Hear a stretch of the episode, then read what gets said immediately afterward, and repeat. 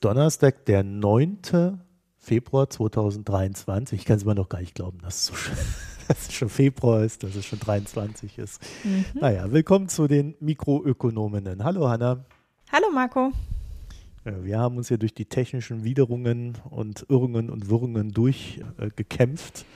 Äh, und jetzt, jetzt geht es endlich los ich hätte eigentlich ein paar Dinge zu sagen, ich kann aber aktuell noch nicht drüber reden, deswegen kann ich sie euch noch nicht sagen.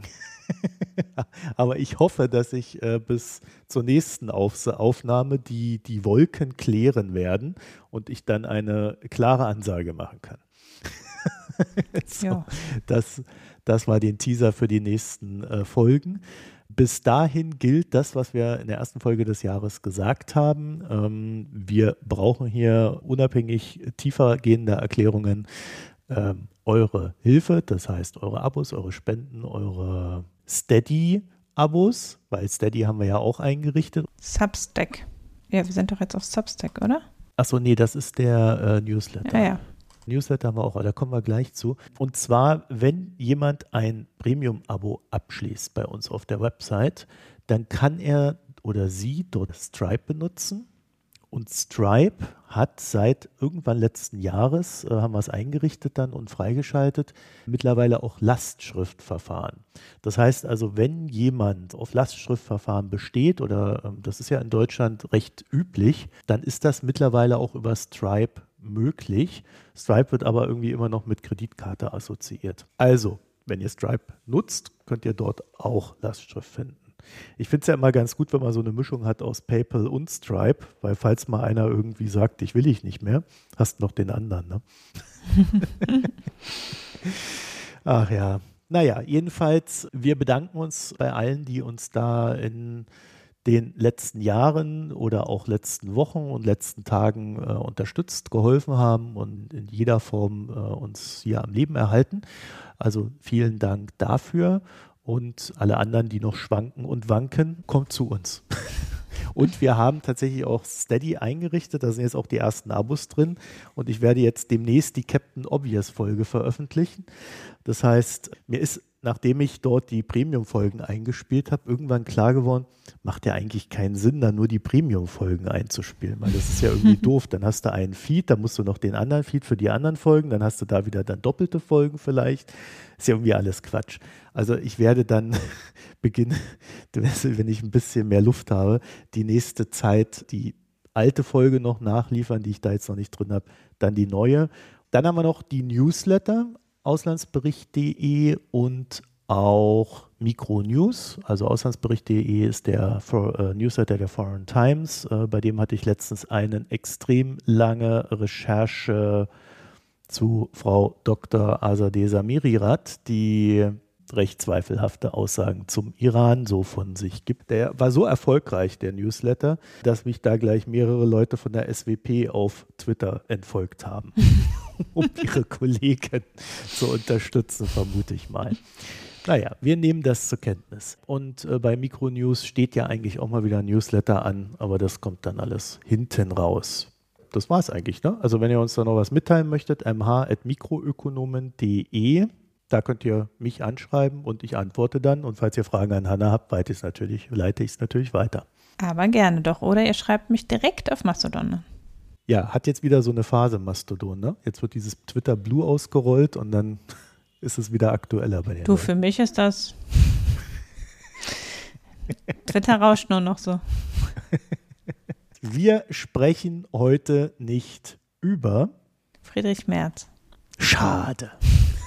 Ich habe echt keinen Bock. ich würde so gerne über Friedrich Merz reden. Ich habe ja nie Bock, über Friedrich Merz zu reden, aber wenn er nur Mimimi von sich gibt, besonders nicht. Wobei ich einen Artikel ausgegraben hatte aus, aus Januar, ist jetzt auch noch nicht so lange her, ne?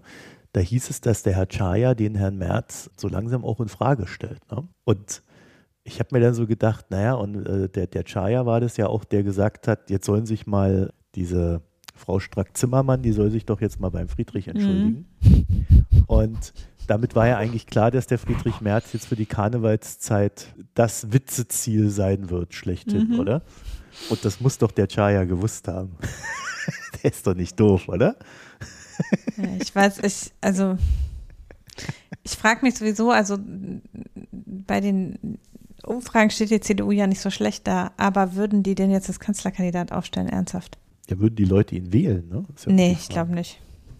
Also man hat jetzt da das Protestwählertum, die alle jetzt äh, wieder rübergeschwenkt sind, aber der ist wirklich doch, der hat dort eine Ausstrahlung wie so eine drei Tage getragene Socke einfach. Ja, 90er Jahre. Naja, äh, äh, jetzt Schlimm. haben wir ganz schön lange nicht über Friedrich Merz geredet. Kommen wir zu unserem ersten Thema. Ähm, ja, Hanna, ich fange mal an. Mach mal. Mit dem Herrn Adani. Der Herr Adani. Eigentlich hatte ich gar keine Zeit für diesen Blödsinn, muss ich gestehen. Aber ich habe dann irgendwie so gedacht, naja, ich kann ja was Kleines machen und je mehr ich gelesen habe, desto interessanter wurde es eigentlich, weil ich glaube schon, dass das, was wir da so vor uns sehen, eins der interessanteren Finanzmarktkonstrukte ist. Und wie unseriös es ist oder nicht, das ist vielleicht die, die große Frage bei der ganzen Geschichte. Je nachdem, wo man glaubt, dass die validen Informationen aufhören und die schwammigen Deutungen beginnen. Aber wer ist Herr Adani? Also das war der drittreichste Mensch der Welt 100 Milliarden Dollar schwer. Und äh, das war er so lange, bis ein Shortseller namens Hindenburg Research daherkam, der äh, übrigens über einen recht guten Track Record verfügt, also auch eine hohe Glaubwürdigkeit am Markt hatte und hat. Die haben einen Report über Adani rausgebracht und dessen Vermögen liegt es irgendwo so bei 62 Milliarden nach der Nummer. Mhm. Der Adani, der hat verschiedene Unternehmen an der Börse, die fangen alle irgendwas mit Adani an. Ne? Also sowas wie Adani Total Gas, Green Energy, Enterprises, Transmission Power, Wilma, Ports. Nicht alle davon börsennotiert, aber ich glaube, fünf sind börsennotiert und zwei nicht irgendwie sowas. Jedenfalls sind die im Wert runtergerauscht um 100 Milliarden Dollar, also die gesamten notierten Aktien. Das Interessante an der ganzen Geschichte ist, dass dadurch, dass Adani unter Druck steht, jetzt auch der indische Staat ein Problem hat. Denn unter Premierminister Modi wurde in Indien, hm, sagen wir mal, ein etwas sonderbares Wachstumsmodell geschaffen. Ein paar wenige sehr große Unternehmen hat man so in Stellung gebracht, damit diese im Land die Infrastruktur gestalten und verwalten und dann nach außen expandieren mit den Einnahmen, die sie daraus haben. Also die haben sich quasi so eine Art National Champions hochgezüchtet. Und diese Unternehmen, die agieren zwar nicht als Staatsholdings, wie man das aus China dann kennt, dass dann so ein chinesisches Unternehmen halt dem Staat gehört, sondern die sind auch noch eigenständig. Aber sie sind dem Staat halt so nahe, dass sie es dann irgendwie ja doch, dass sie doch im größeren Sinne als Staatsholding fungieren. Naja, also sie bekommen bevorzugt Aufträge, bevorzugt Kredite von den Banken und sie haben natürlich einen leichteren Zugang zur Politik und im Grunde würde ich sagen, funktioniert das alles sehr simpel der Staat setzt seine Prioritäten. Also Modi sagt, so, jetzt müssen wir mal was hier mit Green Energy machen. Und in die hinein wird dann investiert und das machen dann diese Unternehmen. Es kann allerdings auch Kohle und Green Energy sein, so wie bei Adani. Also ne, erst die Kohle, dann die Solarzellen. Beides machbar in einem Konzern. Wahrscheinlich drehen sie es dann noch so, dass sie sagen, wir haben zwar mit Kohle angefangen, aber mit Solarzellen haben wir unser Purpose entdeckt. keine Ahnung. Jedenfalls diese National Champions, die man dann so dadurch aufbaut, können ja dann auch international zu Schwergewichten werden. Ne? Und leichter Zugang zur Politik bedeutet in diesem Falle auch, so wie man in Indien hört, aber das können ja auch böse Nachwerfungen von Konkurrenten sein, dass die Politik diese Unternehmen nicht nur schützt, sondern ihnen zum Beispiel auch höhere Preise und somit auch höhere Gewinne als der Konkurrenz ermöglicht. Na, also da würden dann halt die Aufträge entsprechend zugeschanzt, wo man sie gerne hätte. Und bessere Kreditkonditionen über staatliche Banken oder staatsnahe Banken ist natürlich immer gut. Ne? Also wenn du da einfach weniger an Zinsen jeden Monat zahlen musst als die Konkurrenz für ein gleiches Darlehen, das führt natürlich dazu, dass dann so ein Marktgleichgewicht irgendwann in eine Richtung kippt. Ja, und das ist dann im Grunde auch irgendwie Adanis Problem. Also Hindenburg hat zwar eine hundertseitige Analyse verfasst, aber so zumindest was diesen offiziellen Adani-Part betrifft, war da wenig Neues für Menschen, die sich in Indien auskennen. Also in Indien war das quasi schon lange Chit-Chat an den Börsen, was die da getrieben haben. Es war halt nur nicht im Westen bekannt. Aber da sind natürlich die großen äh, Kapitalmarktgelder. Und Hindenburg wiederum hat natürlich die Möglichkeit, durch seine Reputation die entsprechende Aufmerksamkeit global zu erzeugen, also außerhalb Indiens. Ja, und deswegen gab es dann diese heftige Marktreaktion. Und heftig heißt, dass Investoren innerhalb von drei Tagen zwei Milliarden Dollar aus indischen Aktien abgezogen haben. Also das äh, ist schon mal ein Wort. Und nebst den Adani-Unternehmen waren dann natürlich die Banken sehr beliebt, die ja diesem Adani-Unternehmen die Kredite gegeben haben. So, also dann kommen wir mal dazu, was man dem guten Mann vorwirft. Wir machen es erst kurz abstrakt und dann zeichne ich mal das Konstrukt, was ich da sehe. Also Hindenburg will unter anderem 38 Briefkastenfirmen auf Mauritius entdeckt haben, die dazu genutzt wurden, um die Ergebnisse der Adani-Unternehmen zu manipulieren. Also dabei soll es verwandtschaftliche Beziehungen gegeben haben oder geben innerhalb des Adani-Clans sozusagen. Und es wurden weitere Briefkastenfirmen in anderen Ländern entdeckt. Und diese Firmen sollen kein Geschäft betreiben, aber Funktionen haben.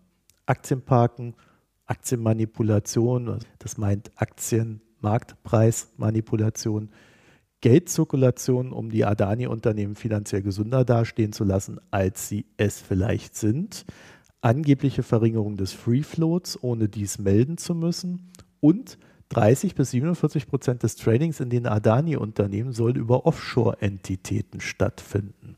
Und das wäre ungewöhnlich hoch und würde die These stützen, dass es eine gezielte Verringerung des Free Floats gibt. Bisher hat es wohl vier größere Untersuchungen wegen Betrugsverdacht bei der Adani-Gruppe gegeben. Die sind alle nicht sonderlich erfolgreich gewesen. Und, das ist ein bisschen lustig, ähm, Adani Enterprises und Adani Total Gas sollen einen Wirtschaftsprüfer haben, der keine Website hat, der vier Partner hat und elf Angestellte.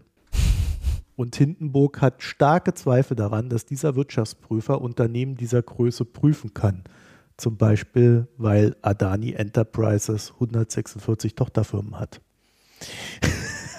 also da kann man sich schon fragen, wie der das hinkriegt, der Wirtschaftsprüfer. Ne? Wem das jetzt zu abstrakt war, dem versuchen wir mal aufzuzeigen, welches Konstrukt wir da vermuten. Adanis Wachstum basiert zu hohem Maße auf Kredit. Ja, also auch in meinem Empfinden ist sein Kreditlevel recht ungewöhnlich, vor allen Dingen ungewöhnlich hoch. Und man kann das aber sicherlich damit erklären, dass er ja stark expandiert und diese gesicherten Aufträge vom Staat hat, wo man dann auch sagen kann, okay, da kann man auch mal mehr Kredit nehmen als ein anderes Unternehmen. Jedenfalls, damit er diese Kredite aufnehmen kann, hat er sich was überlegt. Er hat verschiedene an den Börsen gelistete Unternehmen, die über ihren Aktienkurs einen Wert definieren. Da war es möglich, dass Adani die Aktien seiner Unternehmen als Sicherheiten für Kredite vergeben hat. Und für so einen aktienbasierten Kredit bekommt man, was weiß ich, 10 bis 12 Prozent der Bewertung. Und je höher die Bewertung, desto höher der potenzielle Kredit. Und bei solchen Krediten ist es dann auch üblich, dass ein unterer Aktienkurs als Absicherungsgrundlage genommen wird. Und sollte der unterschritten werden, werden die Aktien erstmal versucht, an einen anderen Abnehmer zu verkaufen oder eine andere Bank zu finden, die den Kredit übernimmt zu anderen Konditionen. Und wenn das nicht der Fall ist, werden die Aktien einfach auf den Markt geworfen, zu jedem Preis. Also nochmal kurz zusammengefasst, der hat halt seine Aktien verliehen, unter anderem, um Geld aufzunehmen. Ne? An der Stelle kommt der zweite Vorwurf zu tragen. Adani soll ein Konglomerat aus Offshore-Firmen betrieben haben oder betreiben, die erstens verschleiern, dass die meisten Aktien seiner Gesellschaften in seinen eigenen Händen liegen. Also es gibt in Indien so eine Börsenregel, dass mindestens 25 Prozent der Aktien eines Unternehmens sich im Free Float befinden müssen. Er hat über diese Offshore-Firmen angeblich diverse Fonds oder so gegründet oder direkt in diesen Offshore-Firmen und die wiederum halten dann nur Adani-Aktien, werden aber nicht ihm zugeschrieben, sondern, was weiß ich, seinem Bruder. Mhm. Und dadurch wird der Free Float unter 25 Prozent gedrängt und der Markt ist viel enger, als er sein sollte. Und zwar bis zu 85 Prozent geht hier die Schätzung. Das heißt, dass dann nur noch 15 Prozent der Aktien frei verfügbar wären bei diesem einen der Unternehmen. Und damit ist es dann natürlich viel leichter, wenn du gleichzeitig mit Offshore-Firmen hergehst und in diesen marktengeren Werten, das ist dann der zweite Punkt, Aktien kaufst, untereinander handelst, Offshore Preise meldest und dadurch den Börsenkurs immer weiter steigen lässt. Und wundersamerweise haben die Adani-Aktien in den letzten drei Jahren einen Hammer-Performance hingelegt. Also 1000 Prozent und so ein Kram ist da dabei. Also man muss auch sagen, das ist schon alles sehr bemerkenswert. Jedenfalls wäre das das Prinzip. Und mit diesen ja dann gestiegenen Firmenwerten und Aktienwerten kann er wiederum ja mehr Kredite aufnehmen. Ne? Und diese Unternehmen selber können natürlich, weil es ihnen ja vermeintlich gut geht, dann und sie einen großen Kapitalmarktzugang haben, natürlich auch noch Anleihen aufnehmen. Also man kann, denke ich, aus Adani-Sicht damit den Kreditlevel schon ganz gut recht hoch ansetzen. Und vor allen Dingen kann man, wenn man es schafft, den Aktienkurs immer weiter hochzutreiben, das Prinzip natürlich immer weiter ausweiten. Ne? Dann listest du halt noch ein Unternehmen, mit dem du das auch machst, das dann auch wieder irgendein Marktsegment abdeckt, in das der Modi gerne investiert. Und dann hast du halt noch so ein Ding und kannst wieder einen Haufen Kredite aufnehmen, kannst damit so, so Signature-Projekte vorantreiben, wo man dann, was weiß ich, irgendwie so ein, so ein Hafen, ja, wo auch jeder sieht, Mensch, der macht ja geile Projekte also so Showcase-Projekte und ja, und dann zieht man das Ding halt wieder hoch, hat wieder einen Haufen Geld und muss selber recht wenig einsetzen. Will an der Stelle nicht sagen, so weit, so normal, aber so grundsätzlich ist das nicht so ganz unüblich. Also ich glaube, in der exzessiven Form, wie er das macht, ist es eher unüblich. Aber ich habe in den letzten Jahren gerade am Golf gesehen, dass da noch so ein paar andere Unternehmen sind, wo ich sagen würde, hm, habt ihr nicht ein ähnliches Prinzip? Also ich will jetzt nicht sagen, dass es wirklich üblich ist, in, in der westlichen Welt eher nicht, äh, auch schon aufgrund der Compliance-Regeln und so weiter.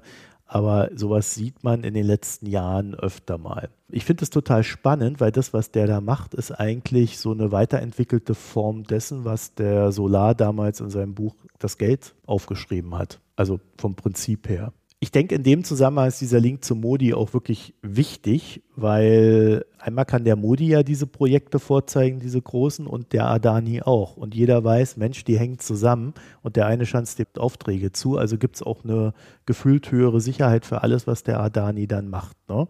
Und gleichzeitig ist der Adani halt äh, der gelebte Kredithebel für den Modi und seine Entwicklung Indiens. Also ich finde das schon recht interessant umgesetzt.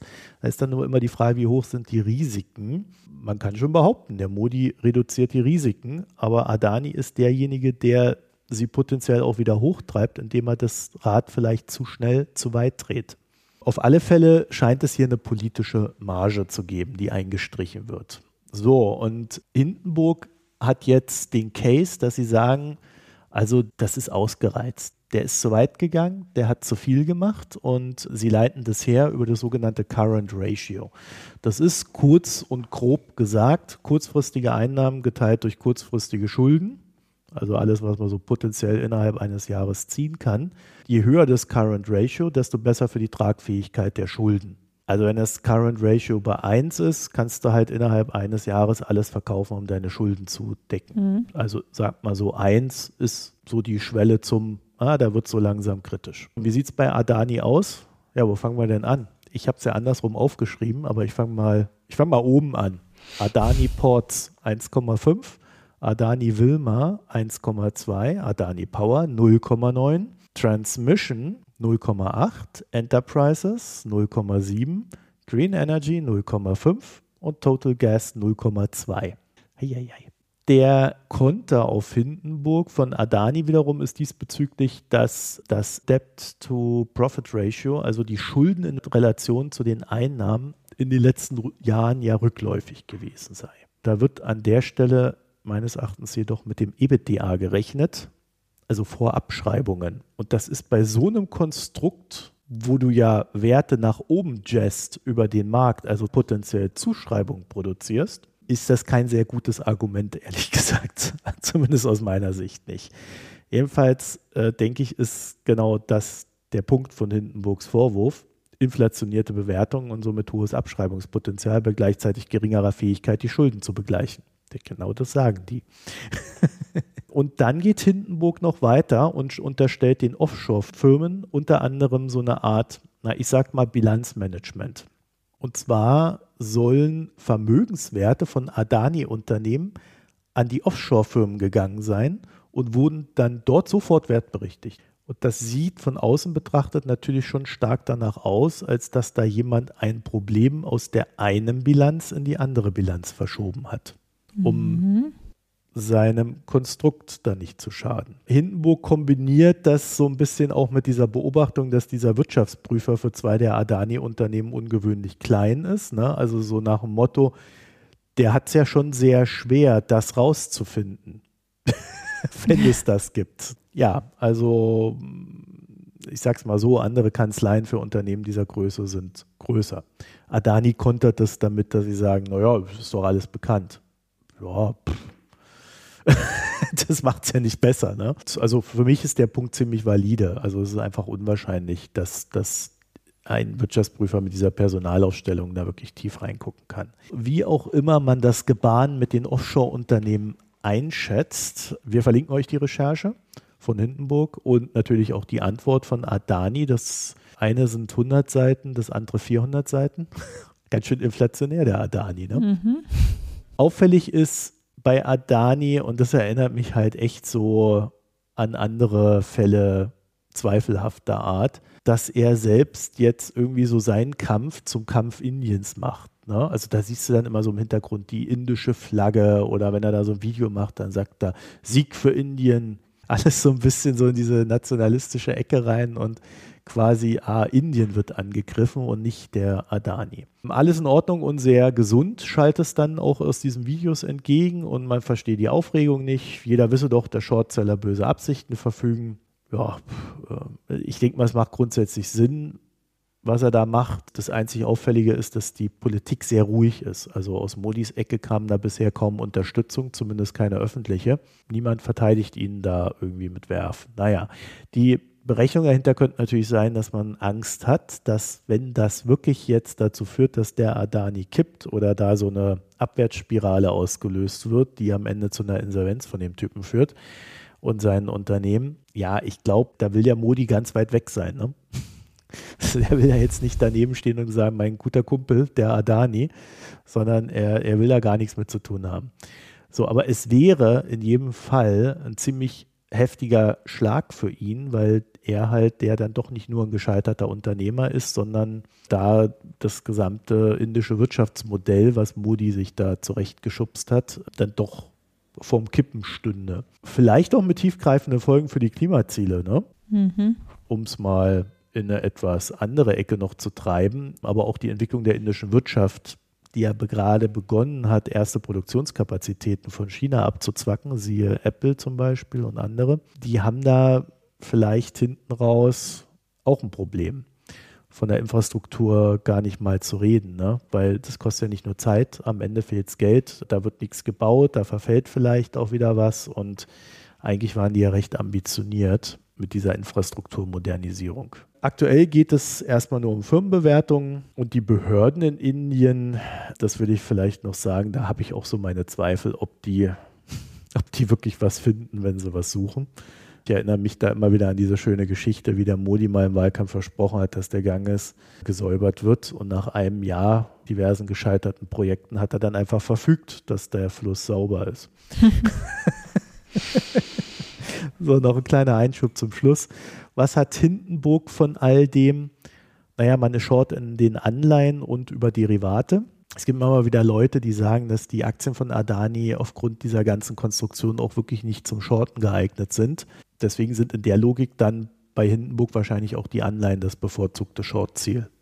Ja, weil da gibt es mhm. Markt. Auf den ersten Blick würde ich sagen, also wenn jetzt nicht allzu viel falsch gemacht haben, haben sie da jetzt auch recht gut verdient. Bin mal gespannt, ob wir da jemals eine Endrechnung sehen, aber also Hindenburg hat eine klare Agenda, die haben klares Interesse. Das heißt, in diesen Reports, wenn man das liest, im Grunde ist es immer zugespitzt dargestellt, es ist immer dramatisiert und nicht jedes Argument sitzt wirklich, ne? sondern es wird dann natürlich auch versucht aufzupusten. Das andere Ding ist, und das ist immer schwieriger herauszufinden, wenn Informationen weggelassen werden. Ja, also gerade damit dann die Story stimmt. Da muss man sich dann halt in den Aktien selber schon recht gut auskennen. Also wie gesagt, da würde ich auch immer Vorsicht walten lassen. So, meine Einschätzung ist, wenn überhaupt, glaube ich, ist das größte Fund diese Aktionärstruktur und diese Offshore-Firmen und was da eigentlich getrieben wird, weil da hat Adani auch wirklich nicht viel zur Aufklärung beigetragen. Ja, da findet man dann so, so Sachen wie, ja, pff, äh, das ist ein freier Markt, jeder kann die Aktien kaufen, da kann ich überhaupt nichts tun. Ja, aber wenn das die Tochter von XY aus deiner Family ist, ähm, ist es halt auffällig. Mhm. Tja, also, das ist halt, ja, aber wenn es dein Bruder ist, das sollte ja so, ne, kann man ja dann so nicht machen oder so nicht sehen. Aber ich glaube, dass da gibt es den, den größten Hebel, die größten Fragezeichen gegenüber Adani, gerade dann, wenn seine Bilanzen in Ordnung sein sollten. Und dieses Konstrukt da, um diesen Aktienkurs hochzuziehen, ja, ich sag mal so, wenn er das mit den Offshore-Firmen nicht gemacht haben sollte, also wenn er nicht selber auch noch was dazu beigetragen hat, dass diese Aktien steigen, dann wiederum ist halt ein hochriskantes Geschäftsmodell, aber grundsätzlich legitim. Ne? Also mhm. kann man schon machen. Ob man dann da rein investiert als, als Fremdinvestor, wäre dann die andere Frage. Also da würde ich auch erstmal noch überlegen. Aber wie gesagt, wir haben am Golf jetzt auch solche Sachen gesehen. Da sind auf einmal Familien super reich, reichsten, mit die reichsten Familien der Welt. Die haben ähnliche Konstrukte da am Laufen. Also deswegen würde ich es jetzt nicht erstmal per se als, als äh, illegal oder, oder, oder unseriös betrachten, sondern schlicht als hochriskant. Und dann noch der Hinweis, dass der indische Aktienmarkt generell als sehr schwierig gilt. Also da, da muss man ja schon sehr gut informiert sein, um dort agieren zu können, ja, auf sichere Art und Weise. Die politischen Verquickungen machen es dann natürlich nicht leichter. Da stecken Behörden dann drin, höchstwahrscheinlich. Wer hat da Stakes in welcher Sache? Wer hat was zu verlieren? Wer muss geschützt werden? Also wir wissen ja, dass da in Indien so aufklärerisch immer recht wenig getan wird, gerade in der Modi-Ära da werden wir, glaube ich, dann auch noch die ein oder andere Sache zweifelhafter Natur sehen. Und ich glaube, egal in welche Richtung man an der Stelle neigt, ich finde es interessant, wie Hindenburg das gemacht hat. Also ich glaube, die haben das Ziel sehr geschickt ausgesucht. Der Fall war grundsätzlich in Indien bekannt. Das Geschäftsmodell ist für westliche Empfindungen schwierig diese ganzen politischen Geschichten. Es ist aber auch irgendwie neu, so ein bisschen aus einem Aktienmarkt, den man weniger im Blick hat und es garantiert einen hohen Presseaufschrei. Also das, das haben die einfach gut gemacht. Hanna. Ja, das äh, wird jetzt super mit der Überleitung. Kommen wir zur EZB. Ich wollte gerade sagen, also wir können jetzt von Indien nach Europa schwenken und auch außerdem von aus dem Aktienmarkt in den Kreditmarkt. Trotzdem äh, auch mit eher schlechter Grundstimmung, sagen wir mal. Ja, es Frederik hat in unseren Chat gepostet, man müsste mal über das aktuelle Banklending Service sprechen. Und äh, da er aber dann sich freundlich zurückgezogen hat, sich damit selbst mit zu beschäftigen. Da müsste man mal drüber sprechen. Habe ich das ich jetzt gelesen? Zeit. So, obwohl ich mich einen Scheiß für Kredit interessiere. Nein. Ähm, er hat schon was, recht. Was ist denn das? Er, erhelle uns doch mal kurz. Also das, das European Bank Lending Survey ist eine Befragung der EZB, die viermal im Jahr durchgeführt wird, wo eine Stichpro repräsentative Stichprobe von europäischen Banken befragt wird nach einerseits ihren Kreditkonditionen und andererseits der Nachfrage nach Krediten und dann noch aufgeteilt nach Sektoren der Kreditnachfrage. Und im Prinzip zielt es darauf ab, einerseits misst die EZB damit natürlich, wie ihre Leitzinsentscheidungen sich durchreichen in den Bankenmarkt im Bereich der Kreditkonditionen. Das heißt, wenn die EZB die Zinsen erhöht, aber auch eben zum Beispiel verschiedene andere regulatorische Maßnahmen angepasst werden, um eben die Sicherheit der Kredite zu verbessern kann man das dann sehen, ob sich das durchreicht quasi in das Handeln der Geschäftsbanken. Das ist der eine Sinn. Und der andere ist, dass natürlich Kreditinanspruchnahme ein ganz guter Indikator für Wirtschaftserwartungen ist. Und das gleichzeitig man damit also absehen kann. Und das sind halt zwei unterschiedlich früh laufende Indikatoren. Also die Kreditvergabekriterien der Banken laufen länger vor. Also die haben eine, eine Indikatorwirkung für das tatsächliche Kreditvolumen von drei bis vier Quartalen. Und die Nachfrage nach Krediten läuft dem tatsächlichen äh, Kreditvolumen um ungefähr zwei Quartale vor. Und damit kann man eben in Kombination ganz gut abschätzen oder die EZB trifft unter anderem auf Basis dieser Befragung Entscheidungen darüber, wie viel weiter sie die Zinsen noch erhöhen müssen, um den gewünschten Effekt in der Kreditnachfrage zu generieren. Weil die Banken eben gefragt werden, auch nach den Gründen für ihr Agieren, gibt es auch einen ganz guten Eindruck davon, wie die Marktwahrnehmung ist. Und zusätzlich jetzt in, mit der Befragung, die zwischen Mitte Dezember und Mitte Januar gelaufen ist, sind eine Reihe von Zusatzfragen gestellt worden, die genau darauf abzielten, eben nachzufragen, wo sind denn ganz konkret an den Vergaberichtlinien Sachen geändert worden und aus welchem Grund. Und außerdem wird jetzt im aktuellen Landing Survey, das passiert auch nicht jedes Mal, werden auch einzelne Länder, also die vier größten Volkswirtschaften, werden einzeln ausgewiesen. Das geht nur für die vier größten, weil insgesamt umfasst das Landing Survey nur so 200 Banken. In Deutschland werden 33 Banken befragt. Und das heißt halt quasi, dass man logischerweise jetzt nur zwei belgische Banken oder so in dem Survey drin sind, dann kann man es natürlich nicht auswerten. Das heißt, sie können halt auswerten, einzeln Deutschland, Frankreich, Italien und Spanien werden ausgewiesen einzeln. Und also es erscheint regulär, viermal im Jahr, in unterschiedlicher Ausführlichkeit und unterschiedlichem Tiefegrad. Nicht zu jedem erscheint auch ein Report, manchmal erscheinen nur die Daten. Diesmal gibt es einen Report und es gibt sogar auf der Seite der Bundesbank auch einen einzelnen Report auf Deutsch nur zu den deutschen Banken ich habe das verlinkt, sowohl den englischen Report als auch die Pressemeldung und die Zusammenfassung der Bundesbank. Also wenn man es ganz mit der großen Brille betrachten will oder das, was es halt max, also es ist fast nicht darüber berichtet worden, pressemäßig. Natürlich ist über die Leitzinsentscheidung, die eben zwei Wochen später dann gefallen ist, berichtet worden, aber letztlich steckt da sehr viel mehr drin, als jetzt nur hebt die EZB weiterhin Leitzins an oder nicht. Was es, wenn überhaupt, noch in die Berichterstattung schafft, ist die Kreditnachfrage. Die Frage nach den Kreditvergaberichtlinien ist überhaupt nicht irgendwo berichtet worden. Und trotzdem äh, steckt ein bisschen was drin, finde ich, hat Frederik schon recht. Zunächst mal so die nackten Fakten, äh, die schon nicht so schön aussehen, nämlich im äh, vierten Quartal 2022 äh, ist im Wesentlichen die Kreditnachfrage im Euroraum sehr dramatisch eingebrochen, insbesondere deutlich bei Immobilienkrediten, aber auch bei Konsumentenkrediten über alle Länder und bei ähm, Unternehmenskrediten zumindest in zwei der vier Länder, der vier einzeln berichteten Länder. Und dabei in einem Umfang, also der, die Nachfrage nach Hauskrediten ist stärker zurückgegangen seit der Subprime-Crisis und die äh, Nachfrage nach Unternehmenskrediten ist so stark eingebrochen wie noch nie, seit es dieses Survey gibt. Große Unsicherheit, ne? Ja, und es kommt halt ein bisschen was zusammen, weil die Unsicherheit ist ja jetzt schon seit letztes Jahr im Februar mindestens da und eigentlich schon davor. Also es gab schon mal einen Einbruch zu Beginn der Corona-Krise, dann gab es einen gewissen Aufholeffekt oder eine Beruhigung, als auch die Lieferkettenproblematiken wieder weg waren. Der Faktor allgemeine Marktlage, wirtschaftliche Unsicherheit, der ist natürlich schon im Frühjahr letzten Jahres stark angestiegen. Aber dann gab es nochmal so einen Effekt, dass die Firmen sich bevorratet haben. Also dass es eine hohe Nachfrage nach Lagerinvestitionen gab und dass es auch nochmal viel Investitionsnachfrage gab im Bereich des Immobiliensektors und im Baugewerbe. Aber jetzt haben sich alle bevorratet und jetzt schlägt halt durch quasi die schlechte wirtschaftliche Erwartung. Und es ist auch klar, es wird länger dauern. Wir werden nicht so leicht rauskommen aus dieser Krise.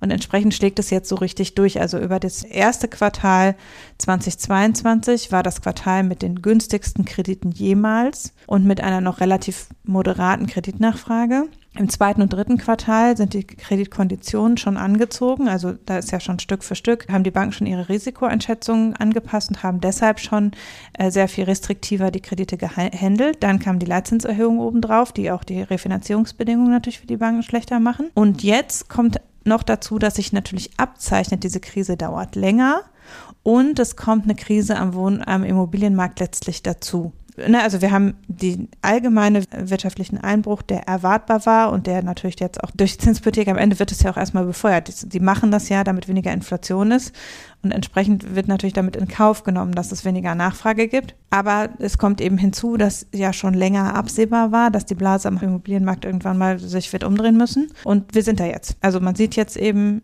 Immobilienkredite sind eingebrochen um 90 bis 95 Prozent die Nachfrage, Quartal 4 zu Quartal 3 und auch die Nachfrage nach Krediten aus dem Bausektor, also die Unternehmenskredite im Bausektor, ist auch eingebrochen. Das heißt, sowohl die Sanierungs- als auch die Neukaufsituation im Hausmarkt hat sich wesentlich gestrafft. Und damit würde ich sagen, kann man da relativ ohne Glaskugel sagen, wir sind am Ende der Hauspreisentwicklung und es geht jetzt auf jeden Fall in eine mindestens mal Konsolidierung, wenn nicht ein Einbruch ähm, im Immobilienmarkt. Das ist jetzt wirklich im letzten Quartal so richtig deutlich geworden und das hängt natürlich auch an den Refinanzierungsbedingungen und am Leitzins. Ja, an der EZB. Ja, nicht nur. Also es war ja klar, dass wir bei den Hauspreisen schon lange eine wirklich bedenkliche Entwicklung in die Richtung hatten, dass die Immobilienpreise immer weiter gestiegen sind.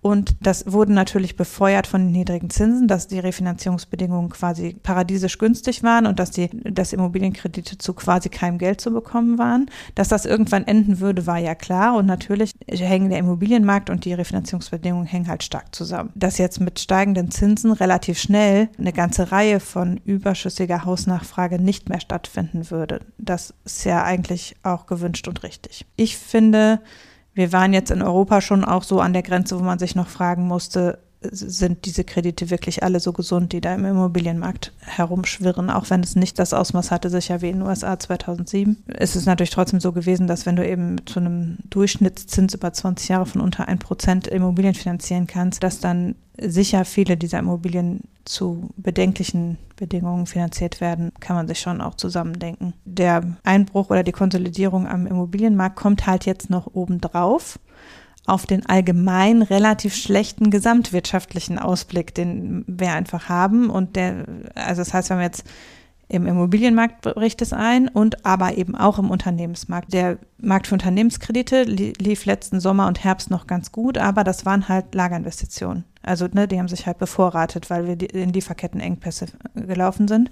Und jetzt sind die Lager voll. Es ist auch ungefähr natürlich absehbar, dass die Energiepreise hoch bleiben, aber nicht mehr so stark steigen. Und dadurch wird jetzt erstmal konsolidiert, nicht mehr weiter finanziert und äh, erstmal verbraucht wieder. Dadurch kommen wir eben so zusammen, dass eben insgesamt die Kreditnachfrage in allen Sektoren eingebrochen ist. Konsumentenkredite, Immobilienkredite und Unternehmenskredite. Allerdings, und da muss man sagen, die finde ich ganz gute Nachricht ist, dass die Banken einen soliden Eindruck machen. Also das ist die Einschätzung der EZB wie der Bundesbank, dass eben äh, schon im Prinzip spätestens ab dem zweiten Halbjahr 2022 die Kreditvergaberichtlinien äh, wesentlich angepasst worden sind. Die Banken insgesamt schon da mit einem deutlich höheren Risikoaufschlag kalkuliert haben und dadurch insgesamt eben in den Vergabekriterien schon frühzeitig angezogen haben in Erwartung insgesamt höherer Ausfallrisiken. Es gab auch Regulierungen, die einen höheren Risikopuffer vorschreiben, zumindest im deutschen Bankenmarkt ist das so und auch eine etwas strengere Grenze eingeführt haben für Non-Performance Loans, also ausfallverdächtige Kredite, sodass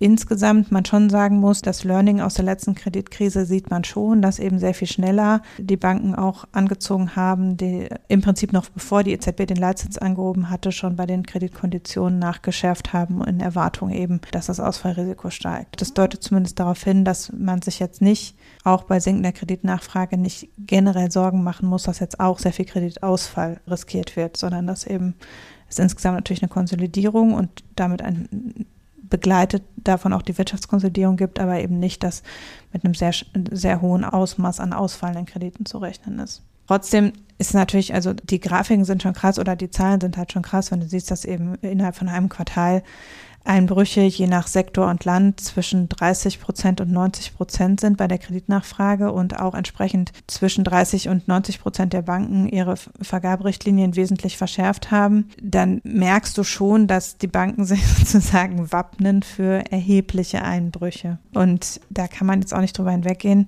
Die rechnen schon für mindestens das erste Halbjahr auch noch mit weiterem Einbruch beim, bei der Kreditnachfrage und weiteren Verschärfungen bei den Kreditbedingungen. Und nur ein Bruchteil davon wird zurückgeführt auf die Refinanzierungsbedingungen, also auf die Leitzinserhöhung. Ein Großteil wird wirklich zurückgeführt in der Umfrage auf eine gesteigerte Risikowahrnehmung im Markt und auf insgesamt eine verringerte Risikotoleranz als auch eine höhere Risikowahrnehmung und etwa gleich verteilt, je nach Land ein bisschen unterschiedlich, aber äh, insgesamt in allen Ländern berichten sie sowohl, äh, dass sie aus eigenem Ermessen quasi die äh, Risikotoleranz äh, angepasst haben, als auch, dass sie ein höheres Risiko wahrnehmen. Und die Kosten oder auch die äh, Wettbewerbssituation sind demgegenüber eigentlich vernachlässigbar, was die Kreditkonditionen anbelangt. Da geht es bergab Ja, also das ist halt klar, das, ist, das kann man ja auch nicht schönreden. Natürlich geht es bergab und das ist im Prinzip ja richtig, dass es sich so niederschlägt. Wenn man in die Details reinguckt, ist es schon interessant, auch die Länder zu vergleichen, weil man sieht, dass Frankreich sich relativ lange, glaube ich, noch drüber getröstet hat und das jetzt erst eingesehen hat, während die anderen Länder schon ein bisschen früher äh, reagiert haben. Also in Frankreich im zweiten und dritten Quartal 2022 wurden die Kreditkonditionen noch verbessert. Also äh, die Mehrzahl der Banken hat eben lockerer Kredite vergeben als davor, aber hat, hat dann halt einen Sprung gemacht zum vierten Quartal, äh, während in Deutschland wir zwischen jetzt dem dritten und vierten Quartal gar nicht mehr so einen starken Sprung hatten, äh, weil wir zwischen dem zweiten und dritten Quartal schon wesentlich angepasst haben. Also das ist so, dass die Deutschen erfüllen doch ein bisschen, wieder ein bisschen das Klischee. Äh, ganz beruhigend finde ich auch, dass Italien sehr stark angezogen hat bei den Vergaberichtlinien, also dass so die Sorgenkinder der letzten Kreditkrisen tatsächlich auch besser da, da scheinen. Also sowohl Spanien als auch Italien zieht im Prinzip den allgemeinen Trend im Bankensektor mit. Italien hat schon Mitte letzten Jahres sehr, sehr hohe Risikowahrnehmung haben die Banken schon berichtet, dass äh, man sagen kann, die waren zumindest sehr wachsam. Es gibt, warte mal, bei den Unternehmen gibt es ein bisschen Unterschiede. Also da ist es eben so, dass in Deutschland das sehr viel verhaltener war, die, insgesamt schon die Kreditwahrnehmung schon letztes Jahr, während eben in Spanien und in Frankreich die sich nochmal ordentlich verschuldet haben. Aber äh, ja, jetzt zum vierten Quartal kommt es wieder zusammen, auch europaweit und äh, im Wesentlichen ist es dann wieder gleich für alle. Spannend fand ich eigentlich noch, dass die Konsumentenkredite weniger stark zurückgegangen sind als die Immobilienkredite. Also dass offensichtlich die Risikowahrnehmung für, also ich, ich interpretiere ja Konsumentenkredite immer ein bisschen als überflüssige Ausgaben. Äh, das ist, darf man vielleicht auch nicht ganz so sagen, aber trotzdem ist tatsächlich die, die Unternehmenskreditnachfrage ist am wenigsten stark zurückgegangen und die Immobilienkreditnachfrage am stärksten.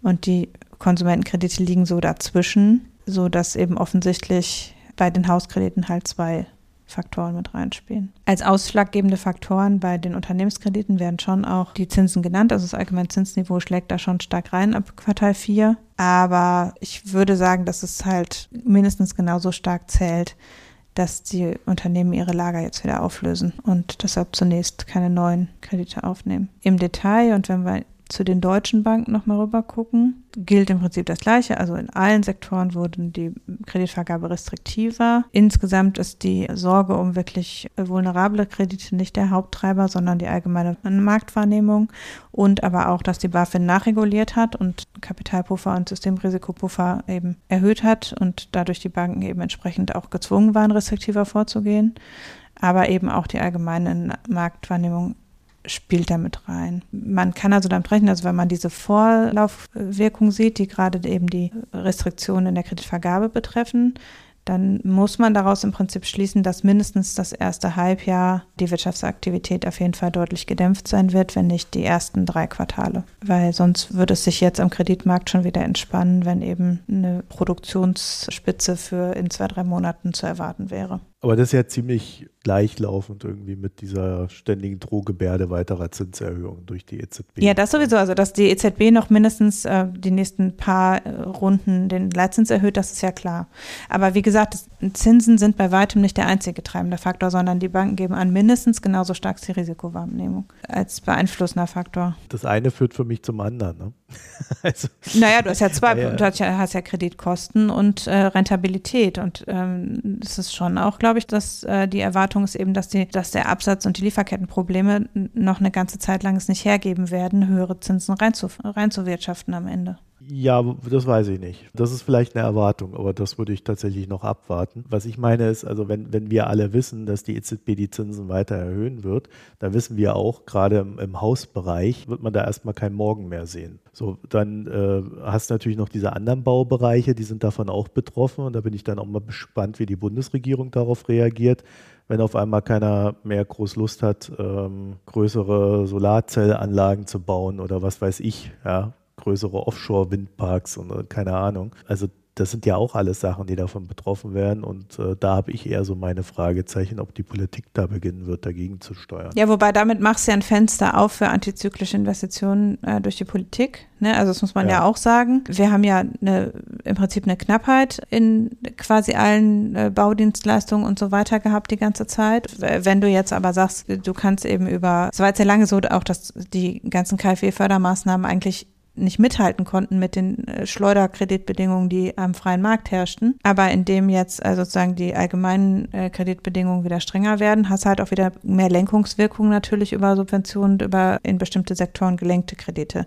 Das heißt, dann ist auch wieder mehr so, dass eben, wenn du ein Sanierungsprojekt hast und dafür einen KfW-Kredit bekommen kannst, dass es tatsächlich auch günstiger ist dann konzentriert sich natürlich das, was an Produktionsmöglichkeiten besteht im Bausektor und so weiter, eher auf Sanierung und weniger auf Neubau und auf Investitionen. Das ist ja grundsätzlich nicht verkehrt. Und natürlich hat gerade wenn eben die, wir ein allgemein gedämpftes Klima haben durch die Zinsen, dann lohnen sich auch antizyklische öffentliche Investitionen wieder mehr. Ne? Also dann musst du da nicht Sorge haben, dass du noch weiter eine Preisspirale antreibst, sondern dann kannst du eben davon profitieren. Es betrifft ja auch nicht alle Sektoren in der gleichen Weise. Ich muss mal ein bisschen scrollen, weil die haben nämlich auch bei den Sektoren nachgefragt. Das ist aber sehr weit unten. Und da siehst du schon, dass du in manchen Bereichen eine Abflachung siehst. Moment, da ist es. Das nämlich insgesamt Industrie und insbesondere energieintensive Industrie, da ist es eben so, dass da sowohl die Banken schon wieder ein bisschen wieder runtergehen, was die Risikoeinschätzung anbelangt und eben da wieder etwas laxer geworden sind in der Kreditvergabe, als auch die Nachfrage im Bereich energieintensive Industrien und auch zwischen dem dritten und vierten Quartal schon wieder abgeflacht ist. Also dass quasi der richtige Dämpfungseffekt im dritten Quartal lag und es, nachdem sich jetzt rausstellte, okay, der Winter wird nicht so kalt, äh, in manchen Sektoren eben jetzt schon wieder ein bisschen, bisschen laxer wird. In den Konditionen siehst du das schon im vierten Quartal, dass Kredite für Industrieunternehmen und für äh, Bausektor und auch für energieintensive Industrieunternehmen weniger Banken haben noch weiter angezogen. Es ist immer Prozent der Banken. Ja, ja äh, es wird äh, der Faktor, der äh, ausgewiesen wird, ist Prozent der Banken, die eine Verschärfung im, in dem Quartal durchgeführt haben. Und da siehst du eben, dass das abgenommen hat zwischen Quartal 3 und 4, beziehungsweise auch zwischen in der, sie gehen davon aus, dass es noch weiter abnimmt im ersten Quartal 2023. Und das heißt, du bist, was diese Energiesachen anbelangt, kommen wir natürlich jetzt wieder auf ein bisschen besseren Pfad und da verbessert es sich wieder. Das heißt, dass alles, was in längerfristigen Investitionen, Anlageinvestitionen und so weiter geht, dass es da nicht ganz so doll noch weiter einbrechen wird. Wo es natürlich weiter einbrechen wird, ist Immobilien auf jeden Fall, weil die sehr viel unmittelbarer am Zins hängen. Also da geht es weniger um die äh, Produktionsrisiken als nur um den Zins. Und natürlich bei Konsumentenkrediten und so weiter, da der Inflationsausgleich kommt nicht in gewünschter Art und Weise, äh, die Inflation steigt stärker, dann haut es natürlich bei den Konsumentenkrediten mehr rein und da steigen auch die Ausfallrisiken natürlich am stärksten. Und entsprechend ist das aber bei äh, den Unternehmenskrediten das ist ja auch, das sieht man eben auch deutlich, dass insgesamt es überall schlecht ist, aber bei Unternehmenskrediten deutlich weniger schlecht als bei Immobilienkrediten und bei Konsumentenkrediten. Das reine Konsolidierung, was die Produktion anbelangt, schneller wieder vorbei sein wird, wenn man der Markteinschätzung der Banken glauben wird, als jetzt äh, die Konsolidierung im Immobilienmarkt. Ja. Ansonsten sagen die eben, die Deutschen sind wirklich erheblich pessimistischer als alle anderen, also bei allem. Ne? Überraschung. Ja, große Überraschung. Also die Konsumentenerwartungen sind stark zurückgegangen und die Ausgaben für dauerhafte Konsumgüter sind in Deutschland besonders stark gesunken. Die Franzosen haben, wie gesagt, über den Sommer nichts gemerkt und alles im vierten Quartal ist alles eingebrochen. Und ansonsten ist es aber so, dass eben äh, die, also die Banken sagen, die Zinsen und die Refinanzierungsmöglichkeiten sind nicht alleine der Treiber des Ganzen wir schließen ja schon seit ungefähr zwei Quartalen jede Folge mit, ja, es wird alles schlechter. Auch heute können wir wieder sagen, wenn wir in den Kreditmarkt als Glaskugel gucken, wird es noch mindestens ein halbes Jahr alles schlechter. Aber zumindest äh, scheinen wir damit solider umzugehen als in den letzten großen Wirtschaftskrisen. Ich glaube, ja, der Kreditmarkt ist mal so ein bisschen nachlaufend. Ne? Erst passiert was und dann reagieren die. Pleiten hängen natürlich da dran. Also sobald es im Kreditmarkt enger wird, gehen mehr Unternehmen pleite und der ganze Konsumentenbereich hängt natürlich da dran. Also es ist schon nicht nur so, dass es nachlaufend ist. Es ist schon auch so, dass du eine gewisse abschätzen kannst, wie viel Produktionsmöglichkeiten wird es geben im nächsten halben Jahr, wie viel äh, Nachfrage nach äh, Konsumgütern wird es geben. Das natürlich, wenn einem nicht mehr jede Fernsehwerbung, jede YouTube-Werbung mit Krediten anschreit, dann werden insgesamt natürlich auch weniger Leute sich einen Weber-Grill auf Kredit kaufen. Ja, ist so. So was guckst du also in deiner Freizeit? Ja, ich ähm, denke lange schon äh, über YouTube Premium nach, nur damit ich keine Werbung für Weber Grills mehr sehe. Ich finde es so scheiß teuer. es ist einfach eine Frechheit. ich bin mir auch recht sicher. Ich, ich glaube, mittlerweile sind es 15 Euro. Ne? Also, äh, das, das ist ein irrer Preis. Aber du wohnst doch wo, wo es viel billiger ist. Nö, kriege ich nicht angeboten. Weil es ist ja, man braucht ja nur ein Proxy in einem günstigen Land. Ja, nee, so einfach ist es nicht. Also du, ähm, oh Gott, da könnte ich jetzt wieder Stories erzählen. Was ich hier mit meinem Spotify mache, damit ich das billiger kriege, das, das glaubt mir kein Mensch. Das erzähle ich jetzt äh, im Gesellschaftsteil kurz. Wenn wir in dem jetzt drin sind. Wären wir, Anna. ja. Ich bin fertig mit dem. Wären Gewinn. wir. Ja. Okay. Gut, dann tüten wir die EZB an der Stelle ein und ihre Umfragen. Rein von dem, was ich so sehe, habe ich eher so das Gefühl, jetzt sind wir gerade so in dieser Beruhigungsphase mhm. und das Schlimmste ist durch, wenn jetzt nicht noch was Unerwartetes passiert. Ne? Und das ist ja so ein bisschen das, äh, was jetzt äh, nach dem letzten Jahr eigentlich jeder so im Hinterkopf hat. Da traue ich mich nicht zu sagen, da passiert jetzt nichts mehr. Man hat ja schon lange, also Russland und Ukraine dahingestellt, dass der Immobilienmarkt sich konsolidieren muss, war halt schon lange klar. Und es kommt jetzt sehr ungünstig am gleichen Zeitpunkt zusammen, das muss man schon sagen. Ja, gut, aber das ist ja immer so. Ja. Ne? Also das macht, das macht jetzt Krisen zu Krise. Die Frage ist dann halt, ob wie die Politik reagiert. Und ich glaube jetzt zum Beispiel gerade beim Baumarkt äh, wäre es schon sinnvoll, wenn sie so reagiert, dass sie versucht, Dinge aufzufangen. Mhm. Sei es, dass äh, sie äh, notwendige Investitionen ermöglicht, vulgo subventioniert, das böse Wort. Oder dass sie halt auch, äh, ich meine, Wohnungen fehlen ja immer noch. Ne? Zumindest Wär in Großstädten. So, ja, also dass man da halt auch mal ganz gezielt rangeht, aber irgendwie äh, hört man da immer viel und wenig passiert. Ne? Deswegen glaube ich, da liegt es dann wirklich daran, äh, wie reagiert die Politik und will sie das nutzen, um ihre eigene Agenda und, und, und Zielsetzung da voranzutreiben oder ja, lässt man einfach mal gucken, wie der Markt das regelt. Ich habe aktuell das Gefühl, die Politik ist sehr aktiv mhm. am Eingriff in alle möglichen Märkte. Ist so. Dann kommen wir mal zum Gesellschaftsteil. Ja, also bevor wir jetzt zu den Picks kommen, kurz die Spotify-Geschichte. Ähm, also ich habe natürlich gedacht, ich ziehe dann hier nach Ägypten und dann sage ich einfach Spotify, hallo, ich bin hier in Ägypten. Ja, jetzt gib mir mal das billige Abo. Das billige Abo heißt tatsächlich, ich habe es jetzt gar nicht mehr im Kopf, das waren irgendwie im Jahr 30 Euro oder so. Also es war äh, im Vergleich zu Deutschland, wo ich fürs Familienabo oder fürs Zweierabo oder, oder irgendwie sowas, nee, Familienabo, habe ich da irgendwie 15 Euro im Monat gezahlt. Also mhm. dadurch, das war schweinebillig. So, da wollte ich das haben. Und dann haben die gesagt, beziehungsweise sie haben es mir nicht gesagt, sondern ich habe es irgendwann rausgefunden, ich muss eine ägyptische Kreditkarte haben damit ich Spotify bezahlen kann in Ägypten. Mhm. Es reicht nicht da nur zu wohnen, sondern du brauchst auch eine entsprechende Kreditkarte. Gut, habe ich gedacht, gehe ich halt über PayPal. Genau der gleiche Blödsinn. Du brauchst eine ägyptische Kreditkarte dahinter.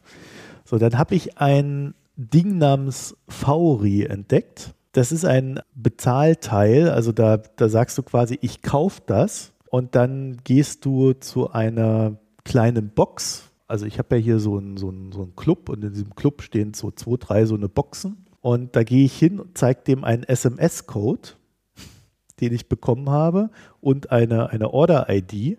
Und dann bezahle ich das Spotify. Per Kreditkarte lustigerweise. Haha. Und der Gag ist aber, dass ich das nur für drei Monate machen kann.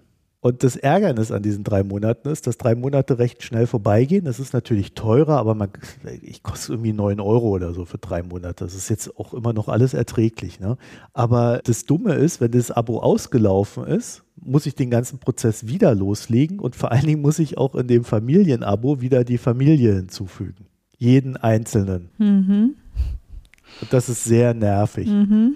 Aber guck mal, dafür kann man bei Netflix demnächst nicht mehr an getrennten Orten wohnen. Ja, bei Netflix lustigerweise ging das. Für Netflix zahle ich fürs höchste Abo irgendwie 8 Euro. Ja, und in den USA darfst du nicht mehr mit deiner Familie über eine Staatsgrenze wohnen, sonst darfst du nicht mehr eine Familie sein. Ja, das ist in den USA aber auch echt ein Problem. da gibt es ja so Fälle. Ach ja. Gut, also äh, so viel zu meinen Eskapaden hier. Ich glaube, das hat mich dann irgendwie am Ende, ehe ich das alles rausgefunden hatte, so einen ganzen Tag gekostet, weil du musst ja auch erstmal jemanden finden, der dir das erklärt und dann, was ist dieses Fauri? Wo, wo ist das? das ist alles echt so ein bisschen. Naja, gut, dann kommen wir zu den Picks. Hanna, was hast du denn? Ich dachte, du fängst an. Na gut, ähm, ich habe einen Podcast gehört, der, also ich habe jetzt mal einen wirtschaftlichen rausgenommen. Die Podcast-Reihe insgesamt heißt Mal angenommen, ist ein ARD-Podcast. Und da wird immer so ein Gedankenspiel durchgespielt, was sehr, also ich habe jetzt ein paar Folgen gehört und ich könnte jetzt, glaube ich, die Folgen produzieren, ohne sie gehört zu haben, kann ich schon sagen, worauf es hinausläuft. Weil es ist immer so, ja, wir haben jetzt ein Gedankenspiel durchgespielt, das ist ja schon sehr extrem. Und jetzt bringen wir es mal wieder auf die Realität und ach ja, dann sehen wir ja, man kann jede Seite verstehen. Das ist immer die Essenz des Ganzen. Also ich kann nicht empfehlen, viele Teile dieses Podcasts hintereinander durchzuhören, weil man dann so ein bisschen das Muster etwas langweilig findet. Ich habe aber drei oder vier Folgen gehört und einen davon war kein Handel mit China, was dann? Und äh, die verlinke ich jetzt hier einfach mal, man kann sie sich mal anhören. Dann wird man feststellen, dass der Marco das natürlich alles schon viel besser erklärt hat ähm, äh, in vergangenen vielen Folgen von Mikroökonomen. Aber ähm, ganz spannend fand ich, dass die eben so ein bisschen, also für einen allgemeinen gemacht, gehaltenen Podcast, der nicht ein spezieller Wirtschaftspodcast ist, sondern der, die haben auch, ne, ich habe auch eine Folge gehört, was wäre, wenn Tiere die gleichen Rechte hätten wie Menschen? Oder was wäre, wenn äh, Putin plötzlich stirbt? Ne? Also so lauter so Sachen gibt es da. Und es ist. Kann man da alle Seiten verstehen, wenn Putin plötzlich stirbt? Und es ist halt, ähm, die habe ich nicht gehört, die mit Putin. Es ist verglichen mit einem Wirtschaftspodcast ist es flach, was jetzt dieses China-Thema anbelangt. Vermutlich genauso ist es, wenn es um Ethikfragen geht, flach im Verhältnis dazu, wenn du jetzt einen Podcast hörst, der immer Ethikfragen behandelt. Aber es ist tiefer, als man sich oft Zeit nimmt, wenn man so ganz allgemeine Pro und Kontras in der Zeitung zum Beispiel liest. Und deshalb fand ich es jetzt, ich finde es nicht so schlecht.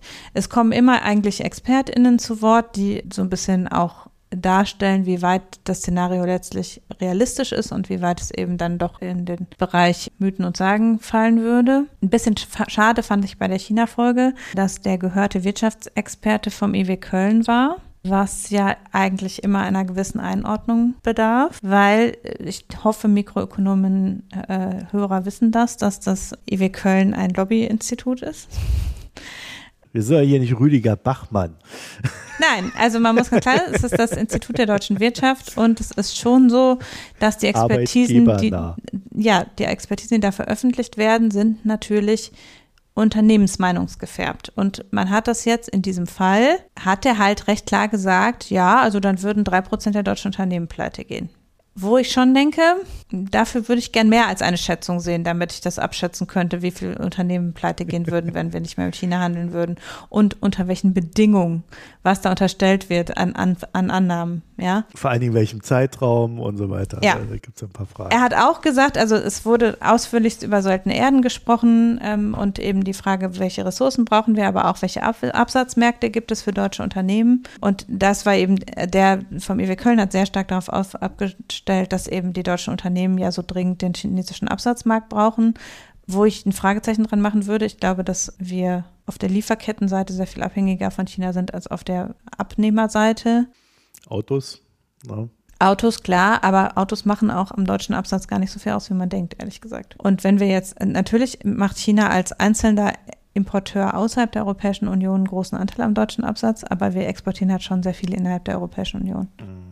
Und, und es gibt, gäbe ja auch Verdrängungseffekte quasi. Deshalb, ne, also das ist ja auch hochkompliziert. Also so ein Szenario mit, wir stellen Handel mit einem Land ein, da realistische Annahmen zu treffen, das ist wirklich kompliziert und deshalb halte ich halt so eine, ja, dann sind drei Prozent der Unternehmen für Pleite das würde man sicher nirgendwo substanziell veröffentlichen können mit so einer spezifischen Zahl. Aber. Ach du, wir kennen ja auch noch die berühmt-berüchtigten 900.000 Arbeitslosen durch Mindestlohn, ne? Das war dann äh, das IFO-Institut damals. Ja, also es ist ja auch immer, wie viel an der Braunkohle hängt. Man kann da ja viele Beispiele nennen.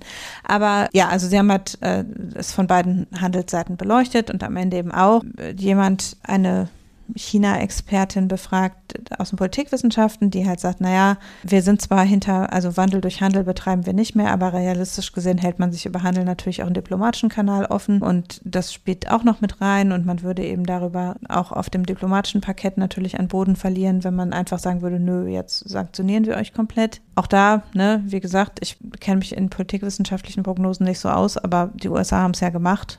Der Effekt war, glaube ich, gar nicht mal so groß. Von daher, ja, also weiß ich auch nicht so genau, aber letztlich ist das natürlich die Scholzsche Politik auch zu sagen, äh, wir müssen da offen bleiben, dem Dialog offen gegenüberstehen und entsprechend dient der Handel sozusagen auch zum geg gegenseitigen Verständnis. Das spielt auch eine Rolle.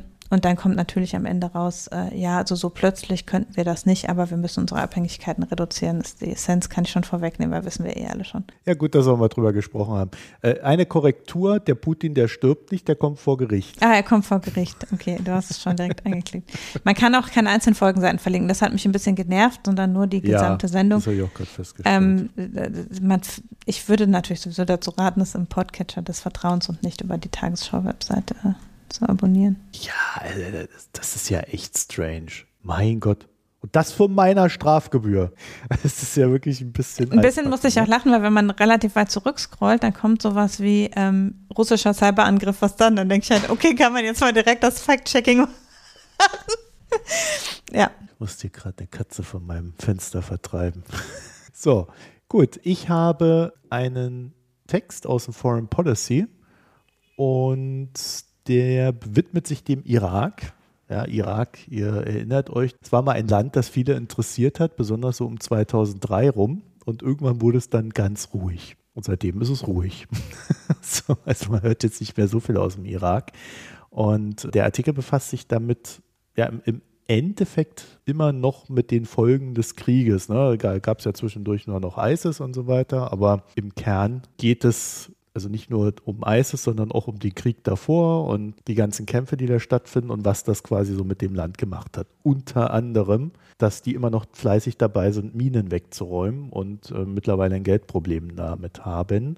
Der Staat sich nicht groß kümmert, die internationale Gemeinschaft, ich glaube, das nennt sich Donor Fatigue oder irgendwie sowas. Jedenfalls ist jetzt auch nicht mehr so bereitwillig dabei, da Geld äh, dafür auszugeben. Hilfsorganisationen gibt es jetzt auch nicht allzu viele.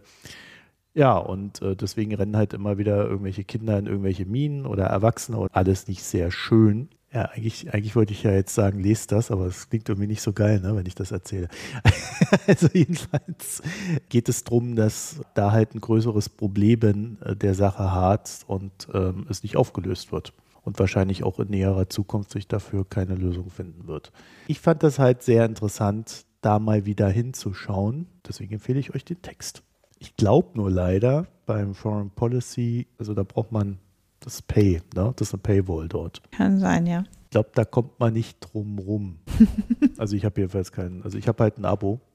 Aber wenn ihr Zugang habt, lest es dort. Falls ein Artikel frei sein sollte im Monat, dann wäre das der, den ich empfehlen würde. Ich gucke gerade, ob mein Paywall Nein, aber der, du kannst eine bestimmte Menge freilesen, denke ich. Also oder ich, also ich habe manchmal greife ich ja über unsere mhm. UB zu, aber ähm, nein, ich kann ihn freilesen mit deinem Link.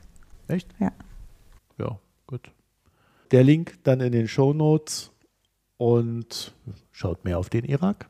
Damit wären wir, Hanna, am Ende der Folge, ne? Ja, Getränke gibt es heute keine. Nee, ich habe auch keine. Nichts getrunken, was einer Erwähnung wert gewesen wäre. Von daher geht es jetzt ab in den Feierabend. Wir wünschen euch eine schöne Zeit. Gehabt euch wohl und www.mikroökonomen.de gedenkt an ein Premium-Abo oder auf Steady oder äh, abonnierten Newsletter. Alles möglich. Wir freuen uns auf euch. Wir danken euch. Bis nächste Woche. Tschüss. Tschüss.